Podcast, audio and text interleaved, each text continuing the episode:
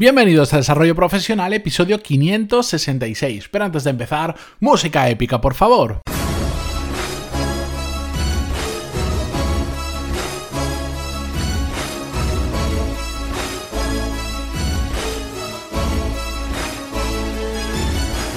Muy buenos días a todos y bienvenidos un viernes más a Desarrollo Profesional, el podcast donde hablamos sobre todas las técnicas, habilidades, estrategias y trucos necesarios para mejorar cada día en nuestro trabajo.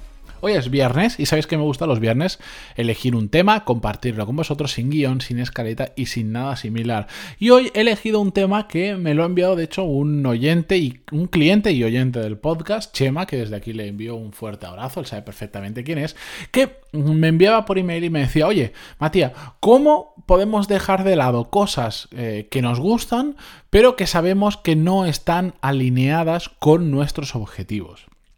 Yo quedé en contestarle en el podcast porque además creo que es algo que os puede aportar mucho de vosotros. Porque en a lo largo de 566 episodios hemos hablado unas cuantas veces sobre el tema de los objetivos. Es algo muy importante, pero como decía Chema, pues muchas veces eh, no necesariamente tienen que ser cosas que nos gusten. Pues ¿cómo lo podemos hacer? Bueno, bien, yo por un lado vamos a empezar a decir que a mí yo siempre que me pongo objetivos trato que en la medida de lo posible esos objetivos estén alineados con lo que me gusta hacer. Siempre que pueda, porque entonces van a ser más fáciles de cumplir, voy a poner menos excusas, etcétera, etcétera. Pero esto mm, es una situación idílica que no siempre se puede dar. Y como en la mayoría de casos esto no se suele dar, lo que primero tenemos que pensar es que no tenemos que hacer un parón y dejar de hacer cosas que nos gusten conforme a, avanzar en nuestros objetivos. Hay que relativizarlo todo un poco y me refiero a que, bien, igual temporalmente vamos a tener que dejar de lado algunas cosas que nos gustan para centrarnos en nuestros objetivos, pero puede ser algo absolutamente temporal, decir, bueno, quiero conseguir esto, sé que yo ahora estoy haciendo esto que me gusta más, pero que no me está acercando a ello, entonces esto temporalmente lo dejo de lado y voy a por mi objetivo. Y cuando acabe ese objetivo, bueno, ya veré si puedo retomarlo eh, dentro de un poco tiempo o dentro de más tiempo, pero no necesariamente tenemos que abandonar cosas eh, para toda la vida simplemente porque no se alinean a nuestros objetivos. O lo que también podemos hacer es simplemente reducirlas, decir, bueno, a mí hacer esto, imaginar que tenéis un hobby que lo habéis transformado en medio una manera de ganar dinero o no, pero que os lleva mucho tiempo y os impide avanzar en vuestros objetivos profesionales, bueno, pues si le dedicas dos horas al día, no le dediques dos horas al día, igual dedícale dos horas a la semana. Así sigues estando con ello, pero no necesariamente que te haga distraerte de tus objetivos profesionales. Mm, digo cifras por poner cifras, pero es reducirlo para, digamos, quitarte el gusanillo, como aquellas personas que dicen, bueno, pues me gustan muchísimo las chucherías, mm, mm, pero quiero perder peso, bueno, pues no digo que no comas ninguna cero, eh, cuantas menos comas mejor, pero oye, no te comas 10 chucherías al día, cómete dos o tres los sábados, te quitas un poco el gusanillo de comerlas, va a ser duro, sí, va a ser duro, pero vas a, ir, vas a favorecer cumplir tu objetivo, que es perder peso, sin necesidad de, ser un, kamikaze y ahora dejarlo todo de lado, que a veces es muy complicado. Pues con esto pasa exactamente igual. Normalmente suele ser eh, personas que, aparte de su trabajo, tienen hobbies que han convertido en algo más que un hobby o que, por ejemplo, pues que lo imagínate que te gusta hablar de un tema como yo. Pues, yo podría, yo, bueno, cuando yo empecé este podcast, yo tenía un trabajo, yo trabajaba para alguien, sigo teniendo un trabajo, pero en ese momento yo trabajaba para alguien. Esto lo empecé prácticamente como un hobby. Y yo en un momento dado podría haber dicho, bueno, pues igual el podcast ya no lo puedo hacer diario porque me lleva mucho tiempo y quiero focalizarme en el trabajo en el que estaba en determinados puntos. Bueno, pues igual de hacerlo diario, en lugar de no hacerlo, lo puedo hacer semanal. Le cambio el formato, etcétera, etcétera, pero me gusta hacerlo, ¿por qué dejarlo? Bueno, pero lo que voy a hacer es facilitarme un poquito la vida. Y ya, cuando igual cumpla mi objetivo profesional, pues ya retomo el podcast y en lugar de diario lo vuelvo a pasar a semanal. Y no pasaría absolutamente nada. ¿Me entendéis?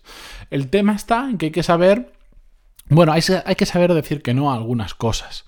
En el caso de Chema, yo lo conozco, no me concretó qué eran esas cosas que le gustaban y cuáles eran sus objetivos profesionales, pero como lo conozco bastante, porque de hecho fue uno de los primeros clientes que se apuntó en pantaloni.es y hemos hablado en más de una ocasión, eh, tiene muchas cosas en paralelo y cosas que le gustan mucho. Y eso es muy complicado porque saber decir que no es un arte, que yo no sé a vosotros, pero a mí no me lo enseñaron ni en la universidad, ni en el colegio, ni en el instituto, ni en ningún sitio. Pero es algo absolutamente necesario. Mm, creo que lo dije hace no muchos episodios, o en, algún sitio lo he dicho hace poco, de forma pública, entendedme.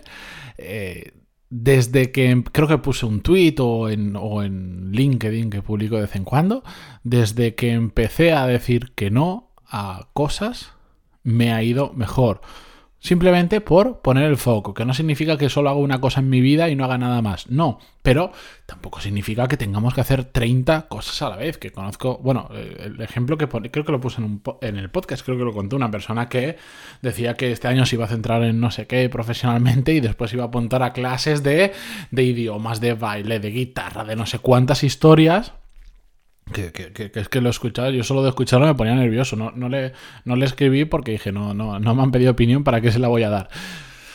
Pero hay que saber decir que no.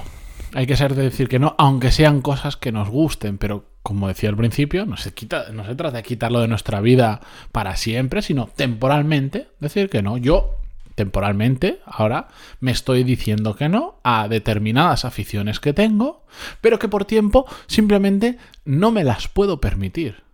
Y esa es una realidad porque ahora tengo determinados objetivos que me requieren mucho tiempo y que cuanto más aprieten esos objetivos, mejor me va a ir profesionalmente. Es un pequeño sacrificio o pequeño gran sacrificio que estoy haciendo a cambio de que profesionalmente me vaya mejor en cosas que yo he decidido, que yo mismo me he marcado en este caso. Y que me duele porque son aficiones que me gustaría poder retomar, que las he tenido paradas durante demasiado tiempo, pero sé que mi momento es ahora y es cuando tengo que empujar más que nunca, pero no significa que no las vaya a retomar cuando pase este periodo donde tengo una carga laboral muy grande. No, para nada, las retomaré. Y yo qué sé, hay aficiones, por ejemplo, este mismo viernes me he tomado el día libre por lo menos mm, por la mañana hasta mitad de la tarde, no voy a trabajar porque me voy a cumplir una de esas aficiones que es ir a ver la Fórmula 1 al circuito de Montmeló que están haciendo los test de invierno, que es una fricada, lo reconozco, pero bueno, a mí me encanta. Y es algo que es una cosa súper puntual, pues si dijéramos, no, todos los fines de semana te vas a un circuito y tal, pues todos los fines de semana te coges el viernes de descanso para esto, bueno, pues me, evidentemente iría en contra de mis objetivos, pero una vez al año o dos veces al año me permite saciar un poco esa sed de esa afición por el mundo del motor que tengo y eh, sin, sin, trastocar mi vida profesional. Que de hecho vosotros estáis escuchando esto mientras yo ahora mismo estoy, estoy ahí probablemente, si lo estáis escuchando el propio viernes.